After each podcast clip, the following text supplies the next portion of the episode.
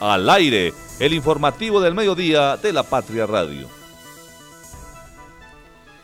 Bienvenidos a toda nuestra audiencia, a nuestro informativo del mediodía aquí en La Patria Radio. Les comentamos que son las 11 y 34 de la mañana y estaremos con información reciente y local, más invitados especiales aquí en nuestro informativo. Y recuerden que toda esta información la pueden ampliar y consultar también en lapatria.com. Sin paso para transitar en vías del barrio Bosques del Norte de Manizales. Recorrido por la Plaza de Mercado de Manizales para conocer los precios de este año. Reacciones a la apertura de dos de los cuatro carriles del intercambiador de los cámbulos. Y nuestro invitado especial de hoy será el alcalde de Samaná, Jorge Andrés Aranco.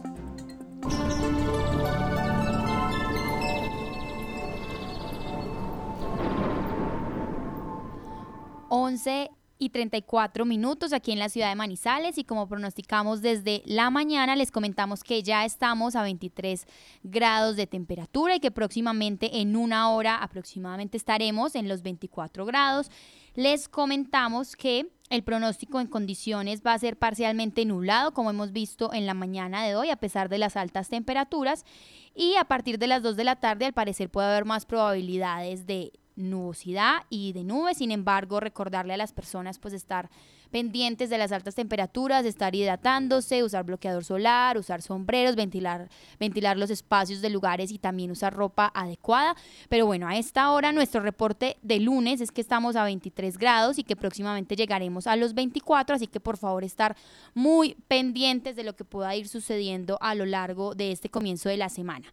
También a esta hora tenemos un reporte ya semanal de a, a cargo de Luis Felipe Molina, él es periodista y meteorológico y nos habla que posiblemente ya empecemos a ver o que tengamos días con lluvias en este 2024. Recordemos que lo que llevamos del año solo llevamos cuatro días de lluvias y que el domingo, es decir, ayer fue el día más caluroso y más caliente del año. Logramos las temperaturas de 28 grados en algunos sectores, lo cual es muy eh, poco común aquí en la ciudad de Manizales, entonces por eso es que estamos pendientes de estos reportes. Pero bueno, escuchemos a Luis Felipe Molina con el reporte del clima esta semana. Hola a todos. Durante este lunes, martes y miércoles vamos a tener los últimos momentos de este intenso verano que hemos tenido en la ciudad. Es decir, el lunes incluso puede ser tan cálido como el domingo. El martes trae unas amenazas de tormenta, pero pueden ser muy breves, lo mismo que el miércoles. Pero la cosa comienza a cambiar sustancial y considerablemente a partir del día jueves, viernes y sábado, cuando vamos a tener un aumento considerable de la nubosidad y también se esperaría el regreso de las lluvias casi que constante de manera diaria a partir del día viernes. Lo que nos señala el meteograma es que vamos a tener una caída en las temperaturas y también un aumento en la pluviosidad. Eso quiere decir que este enero que ha sido tan cálido podría irse prácticamente solo con cuatro días de lluvia, lo que es extraordinario pero febrero, al menos los primeros 5 a 10 días de febrero pintan bastante cambiantes, muy húmedos, quizás grises para algunos. Eso también significa que puede haber lluvias que son tan necesarias, pero un descanso después de días de intenso calor en Manizales. Una vez tengamos más información, pues se los actualizaré. Ese es el pronóstico de esta semana. Que estén bien. Bueno, este fue el reporte del clima aquí en la ciudad de Manizales. Tuvimos la voz de Luis Felipe Molina, periodista y meteorológico. Entonces estamos muy pendientes porque al parecer durante esta semana van a estar dándose varios cambios en la temperatura y también tenemos que estar protegidos para todo lo que suceda y esperamos que vez también nos llegue el día de las lluvias y que febrero también comience con estos cambios. A esta hora eh, el tráfico en la ciudad. Vamos a comenzar con la avenida Kevin Ángel. La avenida Kevin Ángel, a partir de la glorieta de San Rafael, presenta un tráfico continuo en ambos carriles. Sin embargo, frente al conjunto residencial Ciprés de Bella Suiza, que es justamente donde están ubicados estos semáforos para empezar a subir hacia la Universidad Católica, pues presenta un tráfico detenido en estos momentos que creo corresponde a los semáforos, porque más adelante, siguiendo hacia el centro por la avenida Kevin Ángel, les comentamos que el tráfico está completamente normal, pasando por Cinépolis, por Mall Plaza, eh, incluso viendo también la glorieta que hay por la, el barrio La Carola. Y más adelante por toda la avenida Kevin. Sin embargo, ya en el carril de regreso hacia la Carola, justamente en la salida Neira, en la obra de los cedros, presenta un detenimiento del carril desde la glorieta casi que hasta la entrada del barrio Peralonso y más adelante al Caribe. Eh, solamente en el carril de regreso a Molplaza. Sin embargo, para la salida a Neira, al municipio vecino, les comentamos que está completamente normal la salida y el ingreso, pero justamente por el puente Olivares ya se presentan en ambos carriles el acceso y esta ruta, digamos que ha servido también como de ruta de escape o ruta alterna, pues se encuentra con detenimiento y trancón en más o menos toda la entrada, incluso de Puertas del Sol, del puente Olivares y más cerca hacia Alto Corinto. Las personas que se estén trasladando desde Neira por el municipio hacia Manizales, pues nos estarán actualizando toda esta información y les comentamos que el tráfico está lento en estas partes, pero que ya se empieza a normalizar llegando a Los Cedros.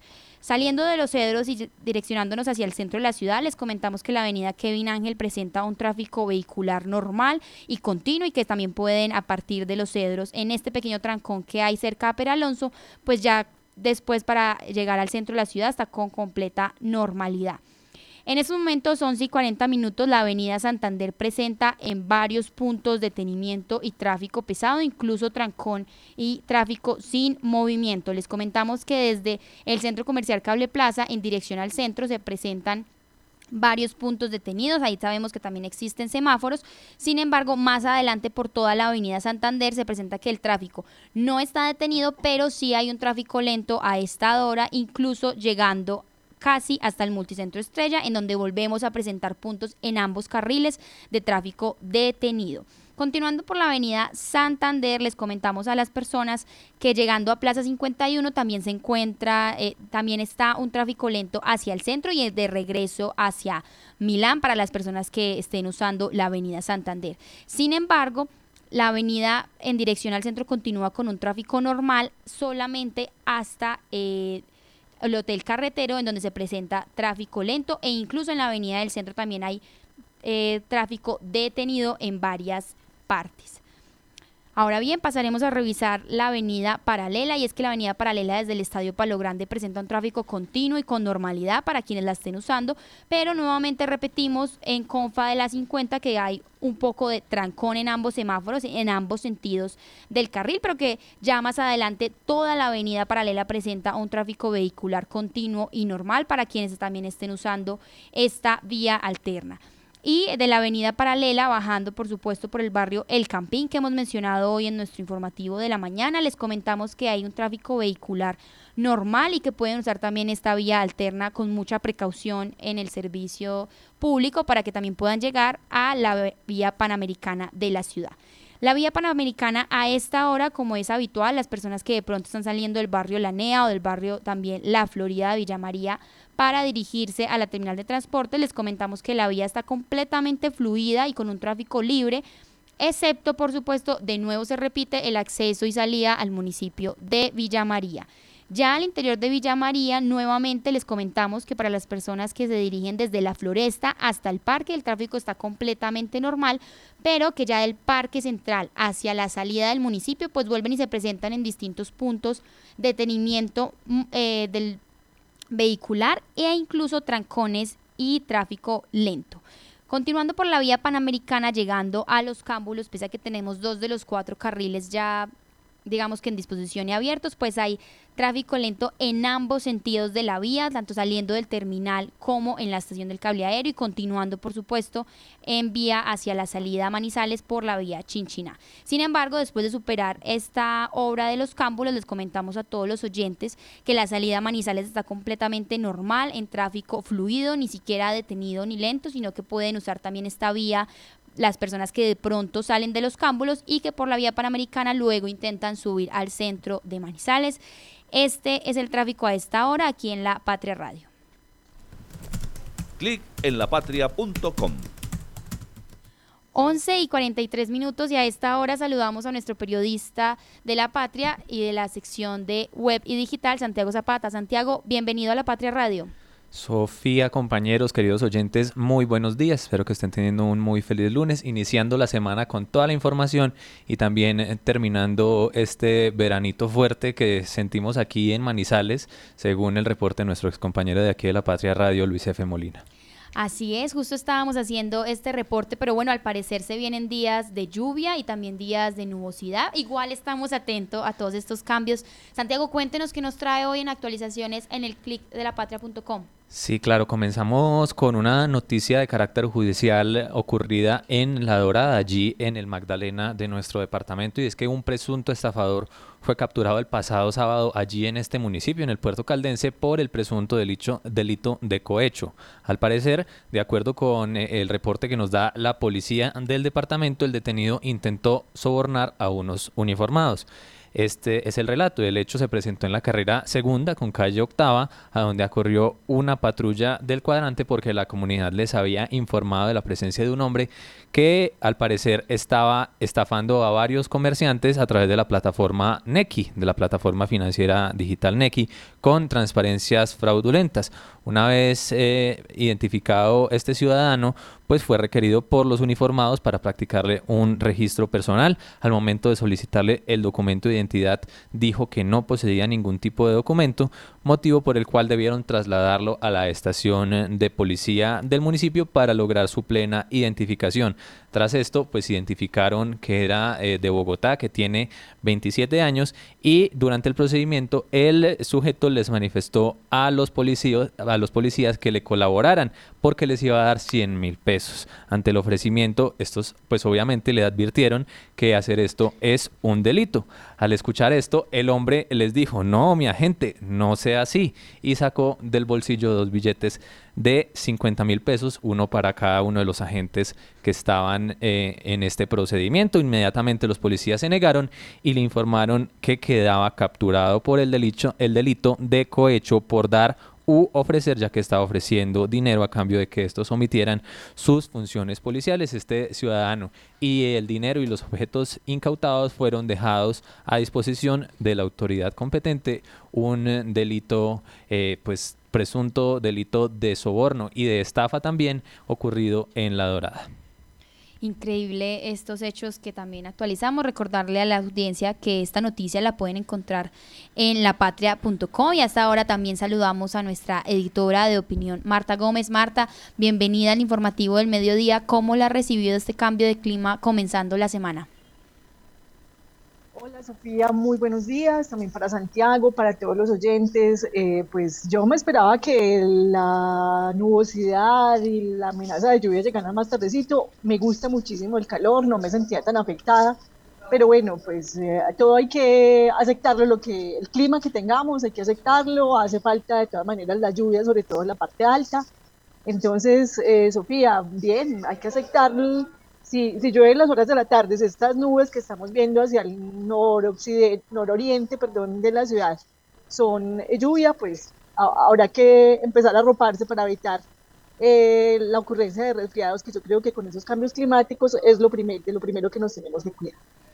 Así es, Marta, también estamos muy pendientes de estos cambios en la temperatura, de las reacciones de la audiencia y las personas que hasta ahora se conectan con nosotros, cómo han recibido este comienzo de semana en esta este lunes de mayor nubosidad y digamos que también donde bajaron, no bajó la temperatura, pero sí se siente un clima mucho más fresco. Santiago, tenemos otra actualización a esta hora en la Patria Radio. De carácter nacional, Sofía, y es que al menos 121 mil personas fueron víctimas de desplazamiento forzado interno y de confinamiento en nuestro país el año pasado, el 2023, según advirtió esta mañana el defensor del pueblo Carlos Camargo Asís, que achacó esto a los enfrentamientos entre grupos armados ilegales. Dijo el defensor, muy lejos de disminuir, el desplazamiento forzado masivo es una realidad que en Colombia sigue aumentando y no tiene el impacto mediático como en otros países. Esto lo dijo en unas declaraciones a la prensa esta mañana. Funcionario agregó que quiere llamar la atención eh, del país porque en el 2023 fueron 54 mil, un poco más de 54 mil personas las que debieron abandonar sus hogares como víctimas de este flagelo en 17 de los 32 departamentos de Colombia. Esto ocurrió en 154 hechos que suponen un incremento del 6,9% eh, 20% de los casos con respecto a los 144 registrados el año anterior, es decir, en el 2022. Con respecto a el forzado también, pues eh, nos reporta la Defensoría del Pueblo fueron unas 66 mil personas las que sufrieron este, este tipo de violencia. Eh, un aumento del 63%, un gran aumento con respecto al 2022, cuando hubo 132 casos, el año pasado hubo 215 casos, el 50% de las víctimas de este crimen son indígenas, el 30% miembros de comunidades negras y el 20% restante son campesinos, otra difícil realidad con respecto a la violencia que se vive en todos los territorios de nuestro país. Así es, Santiago, unas eh, cifras muy preocupantes que también hay que estar pendientes de ellas y sobre todo de la comunidad que usted menciona, porque una, una cosa son las cifras y otra cosa es ponerle rostro y voz e identificar quiénes son quienes están detrás de estos números. Pero bueno, a esta hora también en La Patria Radio, 11 y 49 de este lunes 29 también de enero, tenemos sondeo. Sí, para cerrar nuestra sección de clic en lapatria.com, pues eh, vamos a nuestro sondeo que tenemos disponible en este momento en, eh, nuestro portal web. Le preguntamos a nuestra audiencia a qué atribuye la ausencia del Once Caldas en la Liga Femenina. Como lo recordaremos, pues ya lo hemos mencionado en las diferentes plataformas de este medio de comunicación que el Once Caldas no va a tener presencia en la Liga Femenina de Fútbol de este semestre, a pesar de que había anunciado pues a su equipo, entre los beneficios para los abonados que podían asistir a los partidos de la Liga Femenina del club, pero pues finalmente no va a haber participación del blanco en la Liga Femenina. Por eso planteamos tres opciones para nuestra audiencia. Falta de voluntad de la dirigencia del Once Caldas, que no hay apoyo económico al fútbol femenino en la institución o tercera, el bajo nivel del equipo. Pero antes de ir con los resultados, aprovecho para saludar a nuestro editor de noticias, Fernando Alonso Ramírez, y le pregunto a cuál de estas tres opciones atribuye la ausencia del Once Caldas en la Liga Femenina. Eh, querido Santiago, eh, Sofi, Marta, tengan buenos días todavía o no, ya ni sé. No sé dónde... Sí, todavía días. Ajá, bueno. Ah, bueno, para mí son días hasta que no almuerce, casi sean las 3 de la tarde. Eso creo que funciona bastante bien. Santiago, yo, no, todas las anteriores, pero definitivamente aquí hay una falta de, de compromiso de la dirigencia. Yo creo que entonces me voy con la segunda, falta de voluntad de la dirigencia. Sí, pues es que esa pues parece que es la que más le suena a la gente, porque es que es el 70,87%, una, la opción más eh, eh, votada pues por nuestra audiencia por mucha diferencia con respecto a las otras dos. El 70,87% dice que es falta de voluntad de la dirigencia.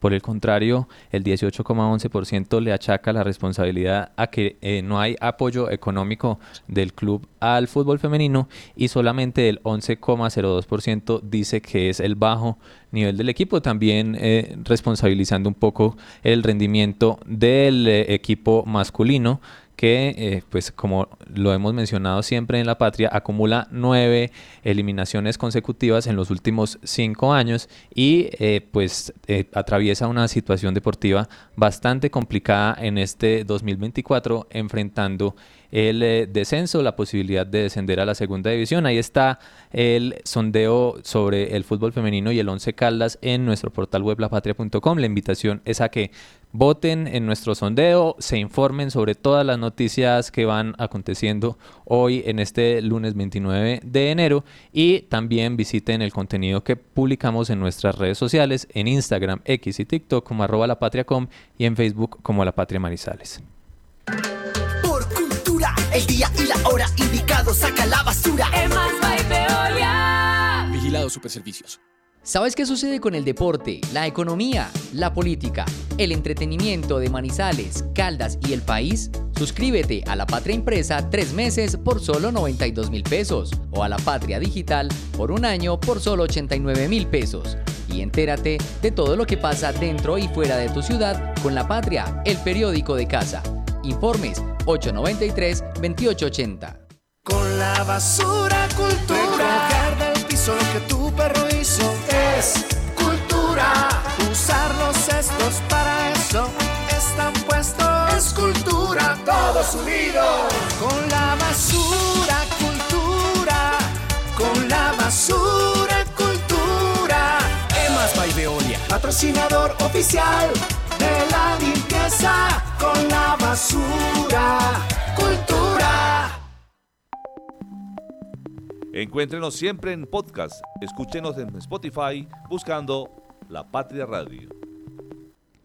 11 y 54 minutos de este lunes 29 de enero. Comenzamos la semana y hoy les comentamos a nuestros oyentes que en el impreso de hoy, nuestra edición número 36.379, que de hecho tiene 20 páginas de lectura para quienes también se motiven a tenerlo y leerlo físico, pues tenemos justamente un denuncio de la comunidad de Bosques del Norte, quien eh, nos anuncia el mal estado de las vías, específicamente en la carrera 4C, que ha sido intervenida por las anteriores administraciones, pero que de hecho ahorita presenta huecos de casi 30 centímetros y de hecho contaron nuestro periodista Samuel Niño contó 32 huecos en una misma calle que de hecho ha sido intervenido por los mismos residentes le han puesto costales, trozos de tejas, tierra y piedras con tal de evitar más accidentes de tránsito o tratar de no agrandar la profundidad de los huecos. Este es nuestro denuncio de la comunidad de Bosques del Norte y hasta ahora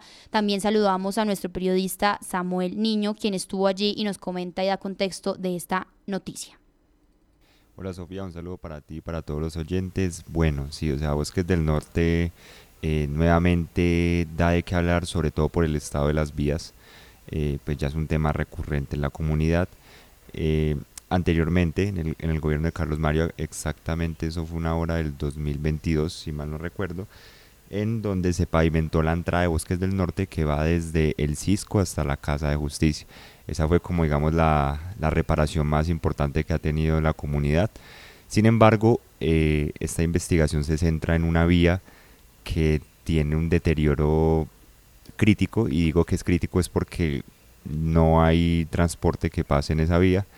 Entonces eh, es una vía que se pierde y es importante eh, pues digamos viendo el recorrido y la, y la extensión es bastante larga cierto bastante larga y aproximadamente 32 huecos contamos probablemente hayan más eh, pero sí, o sea, la vía tiene, está en un estado pues tan malo de que no, de que el transporte público, digámoslo de esta forma, la problemática más grande de la vía, ¿cierto? Porque es que muchos residentes necesitan del transporte público, entonces les toca irse hasta Bengala para cogerlo, para hacer uso de este y pues de, de esa forma les afecta en su mayoría.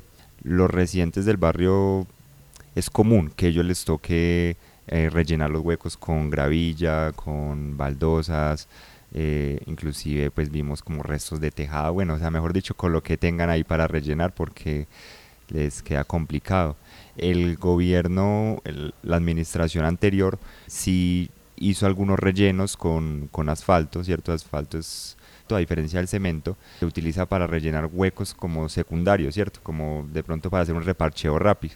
Y eso es lo que se le ha hecho a las vías de bosques del norte por lo que siempre se deterioran o, se han deteriorado fácilmente. Entonces ya se, se, hicieron como e, esos reparcheos anteriormente, pero se volvieron a dañar.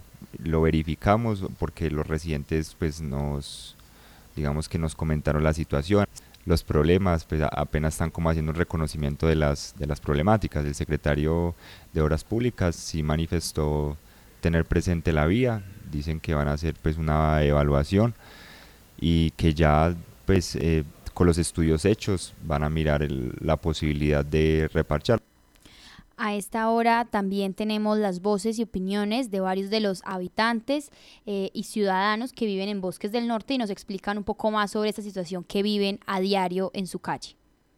Yo llegué al barrio cuando tenía dos años y pues la verdad esas carreteras siempre han presentado pues estas fallas geológicas porque le, le hacen arreglos es con, con brea revuelta con, con, gravilla y la verdad eso cada que llueve eso se embomba y la misma agua se, se lleva la... Y la verdad esta calle ya lleva mucho tiempo acá así dañada y pues desde lo que yo estoy aquí trabajando en el local me ha tocado ver pues muchas cosas, se han caído muertos ahí dentro de esos huecos, también se han caído ya en dos ocasiones, he logrado ayudar a dos personas que se han caído encima de esos huecos. Eh, en estos días se, se cayó una señora acá en el hueco de arriba. La señora era, pues tenía como discapacidad mental y iba caminando y pues, debido a esos huecos se, se choncleó y cayó dentro de uno de estos. Y otra muchacha venía con un bebé y en ese hueco que es el más grande también cayó ahí con bebé y todo. El cierto día vino un señor y volteando acá la moto, se le cogió fuerza ahí la moto y se le fue adentro. Y pues la verdad eso ya lleva mucho tiempo así, no han logrado solucionar nada.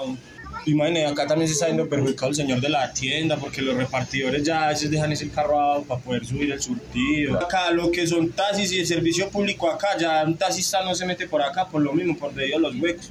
Y a esto yo, yo ya, yo ya no le paro bolas porque por aquí han venido gente de la alcaldía con avisos atrás y pasan tomándole fotos y, y yo no, eso se queda así. Después volvieron a, que es que arreglar vías y yo le dije, "Ay, gracias a mi Dios, ahora sí. Cuando subí ahí arriba y me dice Leo, el de la miscelánea, y me dijo, no, chino, no se ilusione, y le dije, ¿por qué Leito? Y me dijo, van a arreglar las calles principales. No, no, no, no, pues, fuera de esta. Esta ya la habían arreglado y volvieron otra vez, que no van a arreglar sino tres calles nomás y que las más principales. Y yo le dije, pero tan raro, ¿por qué dicen, que, ¿por qué dicen que principales si cuando si hay un accidente allí arrancan todos por aquí? Entonces, ¿dónde están los principales? Todas las vías son principales porque donde hay un accidente hay que tienen que acudir por estrecha que por ahí se mete todo el mundo y hagan uno tras otro. Esto lleva más de un año y esperando que, que, que, que, que, vengan siquiera a tapar los huecos, hermano. Porque si aquí viene una volqueta y está rellena, así sea con, con cacota, como sea, pues uno les agradece. Pero es que miren las condiciones que están, no hay por dónde salir. Toca por esta vía, toca devolverse en reversa uno. No, no, esto, esto no estamos sin saber qué hacer. Pero cuando llegan las facturas de la previa, las inmediatamente hay que ir a pagar. Hortalerida, 26 años, fundadores. Y a todos los pusieron bonitos, menos a nosotros. Mira cómo nos dejaron. Y pagamos la predial y todo anualmente. Y como que ellos no pagaron predial, entonces dejémoslos ahí. Venga, ¿cuántos llevamos aquí nosotros, mija? 26 años cumplimos el 8 de marzo. Si baja, bajado taxis, hombre, y han salido con el bomber arrastrando, hombre. Y No, así está, yo creo, está esta, está esta a lo largo, están estas aquí. Porque ni la acción comunal, nada, esa gente no. Bueno, escuchábamos algunos de los ciudadanos que también nos envían sus quejas y sus denuncias sobre bosques del norte. Y en esta ocasión sí hay respuesta de la Secretaría de Obras Públicas a cargo de Jorge Manuel García, quien explica eh, cómo se van a empezar a intervenir la malla vial de la ciudad después de culminar las obras de la administración anterior. Nosotros, pues lo primero que nos planteamos es poder terminar las obras pues que dejaron iniciadas, eh, iniciar la administración anterior, como fueron los, el Bular la 19, la, la de los cedros, digamos así, como las, las obras más más importantes, la Juan 23 por lo menos en la primera fase. Eso es lo que pues, eh, eh, estamos trabajando pues, en pro de que, de que eso se, se llegue a feliz término. Entonces, todo este tipo de, contratos que, ellos dejaron, toda la, todo, pues, la, intención de esta administración es poder terminarlos, terminarlos de tal manera pues que, que se garantice lo que, lo que ya estaba establecido. Pero igualmente a nosotros nos interesa empezar a, a trabajar en pro de, de digamos, eh, la movilidad con trabajo de, o sea, eh, el mantenimiento de la malla vial, que está un poco, pues está muy deteriorada, entonces digamos que en ese sentido nosotros estamos trabajando en de poder eh, iniciar lo más rápido posible, sacar la contratación para poder empezar a arreglar la malla vial. Bueno, así es, ahí teníamos la respuesta oficial de la Secretaría y de parte de la Alcaldía. A todos nuestros oyentes, recuerden que todas sus denuncias nos pueden llegar, todas sus quejas nos pueden llegar al correo denuncie.lapatria.com o a través del WhatsApp 313-499-2850. Repetimos el número 313. 499-2850. Allí, por favor, dejen su nombre completo, el teléfono y la dirección para corroborar y ampliar la información, poderlos visitar y atender cada una de sus quejas aquí en la ciudad de Manizales e incluso las personas que nos están escuchando desde distintas partes, otros, otros departamentos incluso y municipios cercanos, pues a este celular nos pueden enviar la información para que nosotros nos encarguemos de verificarla y hacerle seguimiento a dicha información. Ahora sí, también en noticias de Caldas tenemos que 8.903 documentos de identidad están sin reclamar en el departamento según la registraduría. El registrador de Caldas, José Fernando Mejía Castaño, nos explica que de estos 8.903 hay 5.000 en Manizales en la oficina esperando a que las personas vayan a reclamar los documentos de identidad y que de hecho 3.737 son tarjetas de identidad de menores de edad, así que por favor esta es la invitación del registrador a reclamar e ir por todos los documentos que allí están esperando su reclamo. Sí, en este momento tenemos en el departamento de Caldas 8.903 documentos en las 27 registradurías municipales listos para ser entregados. La invitación es que eh, todos los ciudadanos se acerquen a las registradurías y puedan reclamar estos documentos, toda vez que si no lo reclaman dentro del año siguiente a la llegada del documento a la registraduría, el documento se devuelve a la ciudad de Bogotá y el ciudadano pierde el trámite. Es decir, que para volver a sacar el duplicado tendría que volver a pagar. En este momento el costo del duplicado para cédula digital es de 63 mil pesos y para cédula amarilla holograma es de 55 mil pesos. Por eso, pues lo importante es que la gente tenga eh, esa conciencia y, pues que no tengan un sobrecosto mayor y puedan ir a reclamar el documento. En el, en el departamento de los 8.903 cédulas que tenemos, 5.000 aproximadamente están en la ciudad de Manizales. Es decir, que aquí tenemos un buen número de esas 8.903 cédulas para reclamar y de esas 8.903 cédulas digitales son 4.259, eh, cédulas amarillas 907 y tarjetas de identidad 3.737. La gente dónde puede consultar eh, para poder eh, venir y verificar si ya está su cédula. Claro, en la página www.registraduría.gov.co la gente puede ingresar a este link donde eh, hay una ubicación donde dice mm, si ya llegó su documento de identidad, ahí consultan con el número de la cédula y verifican si ya les llegó el documento para que sea reclamado. Bueno, muy bien, ahí tienen todos los oyentes la información de la página de la registraduría para estar pendientes y reclamar, por supuesto, todos los documentos de identidad que se encuentran en Caldas. También tenemos noticias sobre la apertura de dos de los cuatro carriles del deprimido de los cámbulos. Recordemos que este ha sido un tema importante de movilidad para la ciudadanía y que incluso ustedes nos han comentado a través de las redes sociales todo el tema de movilidad, trancones y demás que allí sucede. Hoy tenemos las voces y opiniones de distintos ciudadanos, incluso de conductores que transitan por ahí y, salen del terminal de transportes y usuarios también eh, de carros, bicicletas y demás, personas que viven cerca de los cámbulos que nos hablan sobre esta apertura y cómo la analizan o cómo la ven ellos y han visto el cambio o no en términos de movilidad en los cámbulos. Carlos Elías Gómez, una, berraquera. Definitivamente, pues perdón la expresión, una belleza.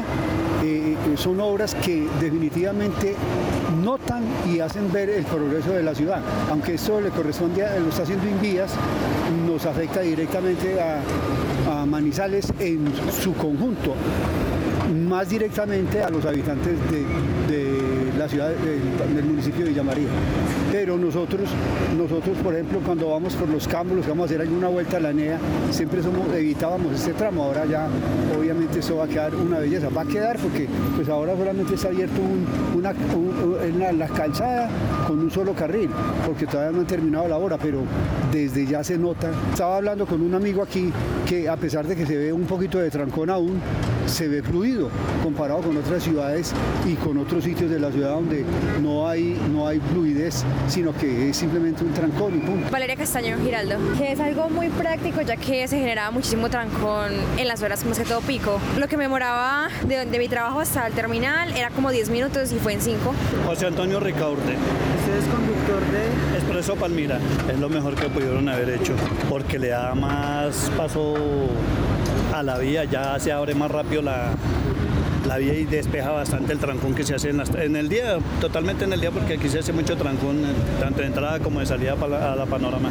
Se puede ahorrar no más de la salida del terminal a ir al retorno y volver entre 10 y 15 minutos. Jerónimo Pineda Jiménez. No, pues hay que esperar a que terminen ya la, la obra, obviamente, pues con el rombo y pues me parece que es muy, muy importante pues lo que están haciendo porque ya van a descongestionar mucho pues el, el- la circulación de la vía. ¿Usted trabaja en este sector? Sí. ¿Y cómo ha visto el trancón? ¿Mejoró? ¿Se mantuvo similar? No, pues mejoró mucho obviamente porque pues obviamente se armaba mucho taco porque solo pues, el carril es muy- muy- era muy angosto y aparte había muchos choques siempre, entonces pues bien que hayan, que hayan hecho esta obra. Tahualchati, alias Montecristo. Muy bueno, muy bueno porque se necesitaba. Ojalá y abran los otros dos carriles lo más pronto posible porque es que se necesita. Llevo 52 años. Desde el año 73 estoy por estos lados. Me vine a vivir por acá. Yo que monto tanto en bicicleta. Ahora sí puedo montar con más tranquilidad porque ya estos espacios quedan más solos. Ya se complicaron las vías, ahora sí. Bueno, ahora sí, escuchábamos por supuesto las opiniones y reacciones de algunos de los ciudadanos que por allí también circulan, que de hecho viven y como decíamos, pues también conducen y se ven afectados o se ven beneficiados por esta apertura. Yéndonos a otro sitio y a otro lado y otro sector de la ciudad, también tenemos un recorrido que se realizó en la Plaza de Mercado de Manizales. Allí los vendedores hablan de la subida, cambios o los precios que se mantuvieron. Al parecer hay un aumento en los precios de las frutas, pero las verduras se conservan y también la invitación que hacen los vendedores es a ir a comprar a la plaza de mercado y bueno, ellos nos dan un poco este reporte por parte de los vendedores en este nuevo comienzo de año con respecto a los precios, los precios en la plaza de mercado de la ciudad. Andrés Felipe Muñoz Osorio. Bueno, eh, tenemos para informarle a la, a la de Manizales que en este momento, debido al cambio climático que hay en la ciudad de Manizales, subió mucho la fruta. ¿Por qué? Porque au- aumenta la demanda y la oferta. Eh, teníamos en cosecha el mango, el tomate de árbol, teníamos en cosecha la guayaba dulce. Debido al cambio climático, eh, los cultivos y las cosechas caldenses, y no solo caldenses, sino a nivel nacional, llamémoslo así, se- las cosechas están secas, los cultivos están secos. Entonces, debido a ese factor, eh, las frutas han subido razonablemente, no mucho, pero sí un 30%. Eh, digamos, el kilo de mango estaba a 2 mil pesos, se duplicó, está a 4 mil, 5 mil el kilo. El kilo de tomate de árbol estaba a 1.500, 2.000, se duplicó, está a 2.500, 3.000 el kilo. Y así muchos productos en general han subido. No, el lulo está estable, Guanábana estable, relativamente. Resulta, Manizales y Caldas es una ciudad demasiado agrícola, demasiado fructífera. Eh, hablemos, por ejemplo, de los municipios aledaños, Villa María, Neira, Salamina, Aguadas y muchos municipios más son compañeritos acá de Manizales y nunca falta la comidita. Siempre, siempre pueden venir a la plaza de mercado, al sótano, siempre van a encontrar las despensas y las bodegas llenitas de verdura y de fruta. Oscar López. Eh, la alberja 2.000 la libra, lenteja 3.500, frijol está a 11.000 el kilo cargamanto. Comparando noviembre y diciembre con hoy están a lo mismo. A lo mismo. Sí, hasta ahora en enero no han variado los precios. Pues sí hay unos precios, solo algunos, eh, que son los ultraprocesados, que este, este mes ingresan con un 5% adicional. De los que yo vendo acá son poco, como por ejemplo las salsas de tomate, las mayonesas, esos son, eh, clasifican como ultraprocesados, entonces eh, subieron ese porcentaje. Por cultura, el día y la hora indicado, saca la basura. En Malva y Veolia. Vigilado Superservicios. ¿Sabes qué sucede con el deporte, la economía, la política, el entretenimiento de Manizales, Caldas y el país? Suscríbete a La Patria Impresa tres meses por solo 92 mil pesos o a La Patria Digital por un año por solo 89 mil pesos. Y entérate de todo lo que pasa dentro y fuera de tu ciudad con La Patria, el periódico de casa. Informes 893-2880. Encuéntrenos siempre en podcast. Escúchenos en Spotify buscando La Patria Radio. La voz del día. 12 y 12 minutos de este lunes 29 de enero y a esta hora saludamos al alcalde de Samana Caldas. Él es Jorge Andrés Aralgo. Jorge, bienvenido a la Patria Radio muy buenos días o buenas tardes ya. Un saludo muy especial para todos los oyentes, para ustedes. Muchas gracias por la invitación. Aquí estamos representando esa lejana tierra del oriente de Caldas. Es cierto, muchas gracias por querer venir aquí a la cabina de la Patria Radio. Nosotros queremos empezar preguntándole cómo recibió usted esta alcaldía, cuáles son los retos para este año y de pronto en qué errores o qué cosas encontró al llegar. Bueno, nosotros una vez elegidos como alcalde, eh, inicié un proceso transitorio con el equipo de gobierno para analizar las situaciones que llegamos a mejorarle al municipio de Samaná, a devolverle las oportunidades al sector rural, a transformar los sueños de tantos jóvenes y de tantas personas en realidades. Por eso es que hoy hemos diagnosticado la necesidad de mejorar la conectividad vial, de garantizarle a Samana la transparencia y el buen manejo de los recursos públicos, que eso fue la iniciativa por la cual estoy seguro que nos eligieron. Eh, en el empalme encontramos irregularidades en contratación, irregularidades en el estado de los escenarios, de obras públicas, pero yo siempre he optado por manejar un discurso y decir vamos a construir sobre lo construido y vamos a, mostrarles a Maná cómo vamos a transformar un municipio que tiene hoy el potencial turístico más importante por explotar que creería yo que del parte del país y sin duda alguna por eso vamos a iniciar. Ahí usted ya anunciaba pues varios temas de lo que queremos preguntarle y es cómo va a lograr entonces este proyecto y, esta meta que usted tiene de transparencia en términos de contratación, sabiendo pues que están todos esos antecedentes de las marionetas y demás y pues que la gente está muy pendiente de que no se repita precisamente este tema en la administración. Hoy soy el alcalde más joven del país, la alcaldesa más joven del país está en Herbeo, Tolima. Entonces somos los dos quienes representan las mujeres por la alcaldesa y, los hombres o, la comunidad en general también. Entonces, si bien es cierto, estoy empezando mi vida política. Eh, tengo 25 años, de 29 años con la ayuda de Dios salgo de la alcaldía y la principal garantía es, yo digo que las futuras generaciones no son los jóvenes que vienen en el proceso, sino el ahora porque debemos de inspirar, debemos de hacer las cosas bien. ¿Cómo vamos a trabajar? Yo digo que la plática rinde cuando uno no se le roba un peso a nadie. Y yo no estoy, en mi caso, eh, como ordenador del gasto, yo no estoy por quedarme con ningún tema personal del municipio, sino por generar una hoja de vida. La mayor riqueza que yo puedo generar en esta alcaldía es una buena hoja de vida y sé que generando una buena hoja de vida me voy a abrir espacios e igual a nivel departamental y nacional. Entonces, de mí los amaneños pueden estar seguros de cualquier cosa. Eh, estrictamente que no me voy a quedar con un peso del erario público. A esta hora también tenemos conectadas y también lo escucha eh, nuestra editora de opinión Marta Gómez y nuestro editor de noticias Fernando Alonso Ramírez, alguno de ellos para una pregunta al alcalde.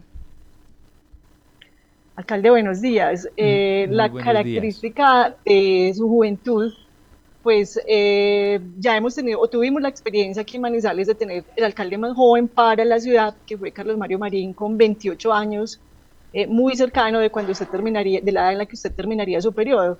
Y realmente no fue prenda de garantía para que hiciera una buena alcaldía. ¿Por qué se usted de su edad como una eh, característica que, que lo va a llevar a hacer una buena administración? Bueno, yo, como dice, ella es la Editora de opinión, Marta Editora de opinión, doctora Marta, un saludo muy especial.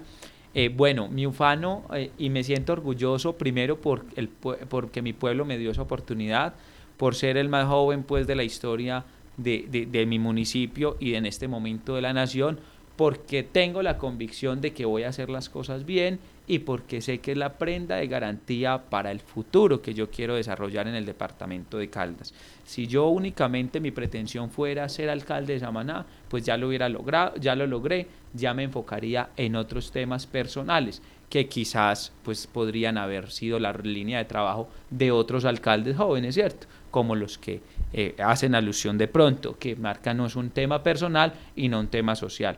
Yo hablo de mi juventud porque sé que es esa la juventud que hoy, cada que yo vaya a actuar, pienso es que estoy muy joven, pienso que hay muchos jóvenes a los que estoy inspirando, que hay una población longeva, que fue la que mayormente me apoyó. A mí me apoyaban los jóvenes en el municipio, pero yo diría que el 70% de, de la población eh, longeva, mayor de 50, 60 años, me apoyó mi candidatura a la alcaldía. Entonces, por eso es que, que ha sido pues un tema eh, trascendental en este proceso. Hasta ahora también lo escucha nuestro editor ya de noticias, Fernando Alonso Ramírez. Eh, alcalde, bueno, usted llegó eh, en medio de, una polémica el día de elecciones, pues porque hubo zambra en este municipio, fueron noticia nacional, desgraciadamente, por las, porque se estaban presentando eh, ya alteraciones incluso en el orden público.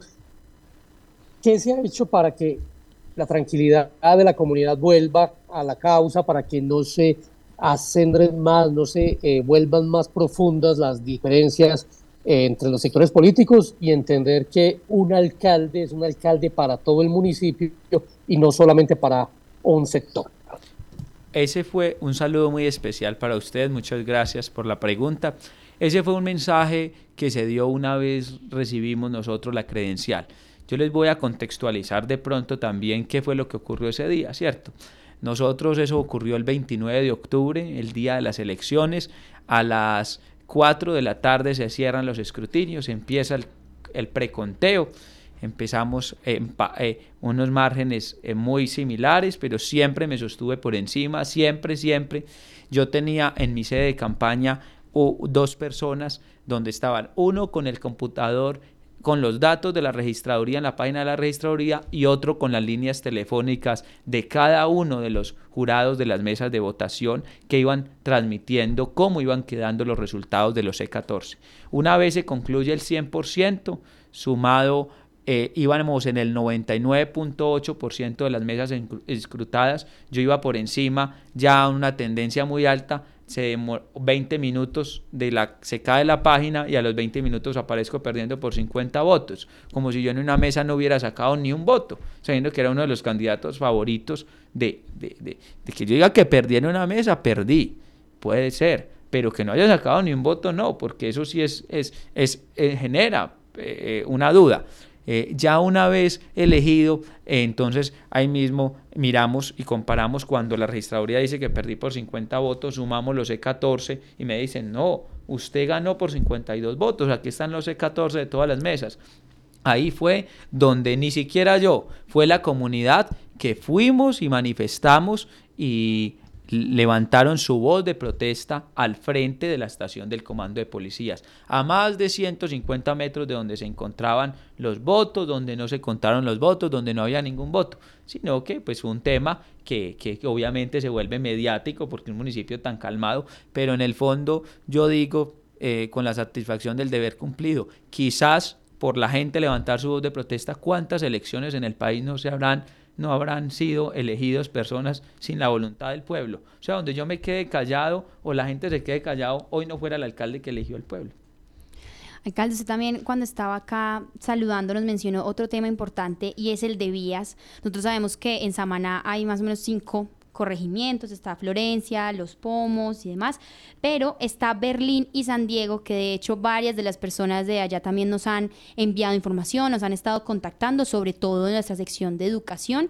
Eh, y nosotros tenemos una pregunta y es que se va a hacer, qué se va a hacer con la población de San Diego, porque ellos también teníamos entendido querían como separarse de Samaná. Eh, no sé si de pronto ustedes van a estar entonces haciendo que ellos se sientan parte otra vez de Samaná, que se sientan escuchados, que estén ahí. Y el tema de la carretera al acceso de San Diego, que ha sido un tema recurrente en la ciudadanía, que nos piden, por supuesto, que se intervenga. Entonces, de pronto, si nos puede responder, por favor, para el tema de San Diego y la comunidad de allí.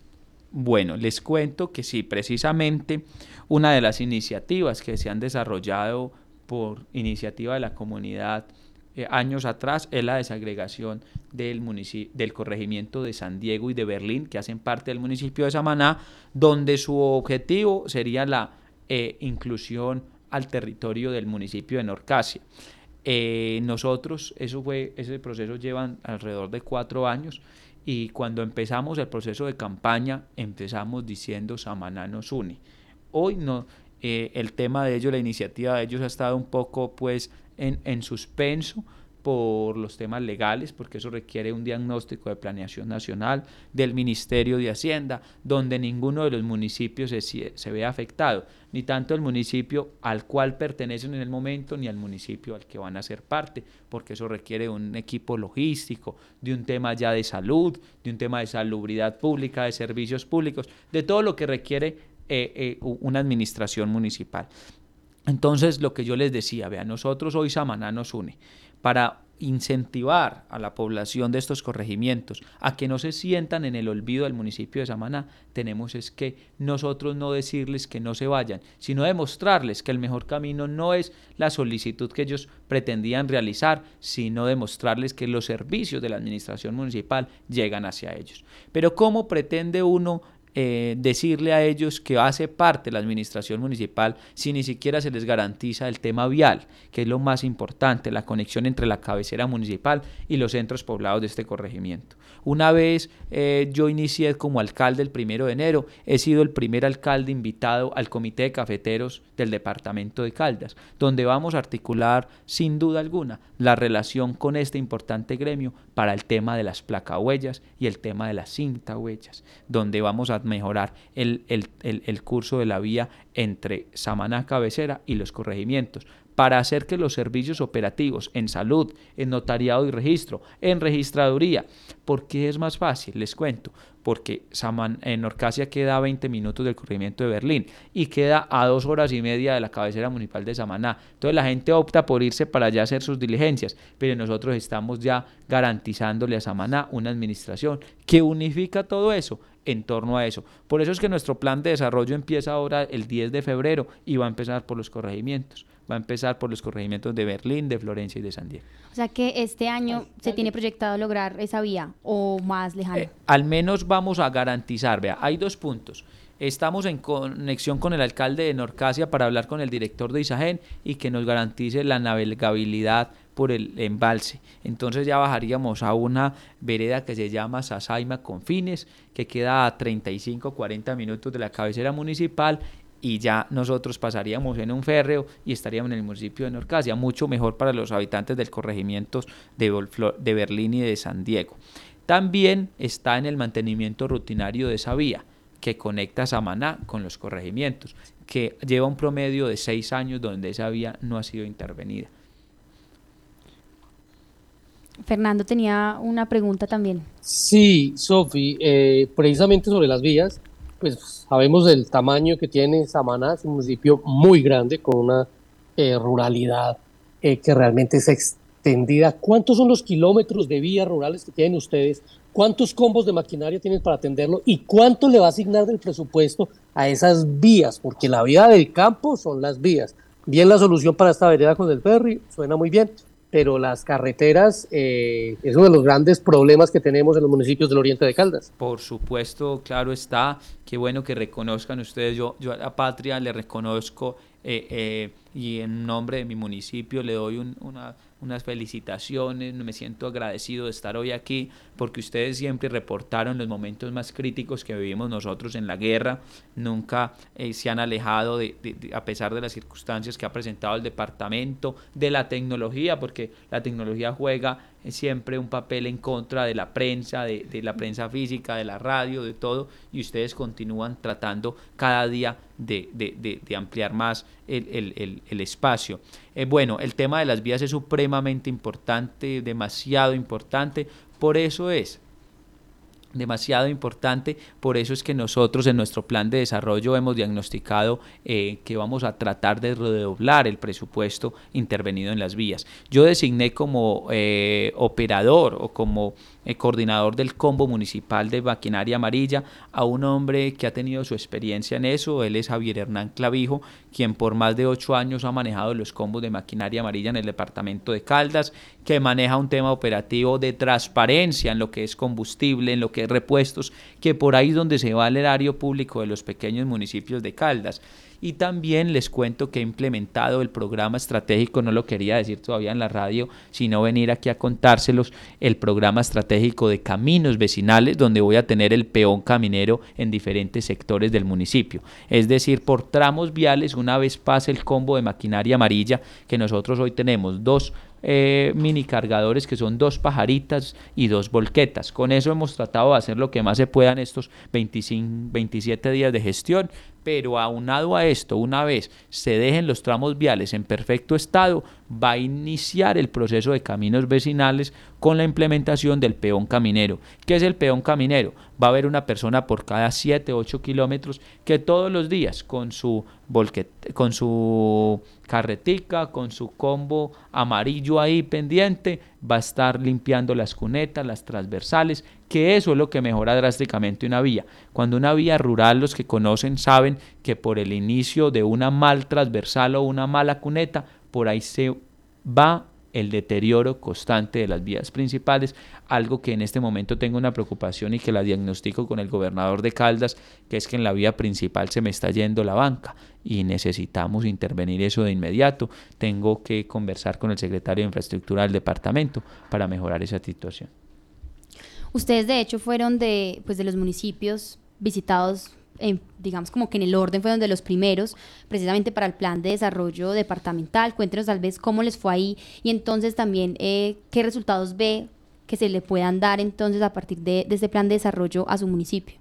Estuvo el señor gobernador de Caldas, el doctor Henry Gutiérrez, el pasado miércoles en el municipio de Samaná con un equipo amplio de gobierno, donde de igual manera le expresé las necesidades en materia vial las necesidades en materia de educación. Tenemos 93 centros educativos que hoy requieren tanto de nuevamente la capacitación de los docentes como también la inversión de la infraestructura educativa, que es supremamente importante para mejorar la calidad de vida.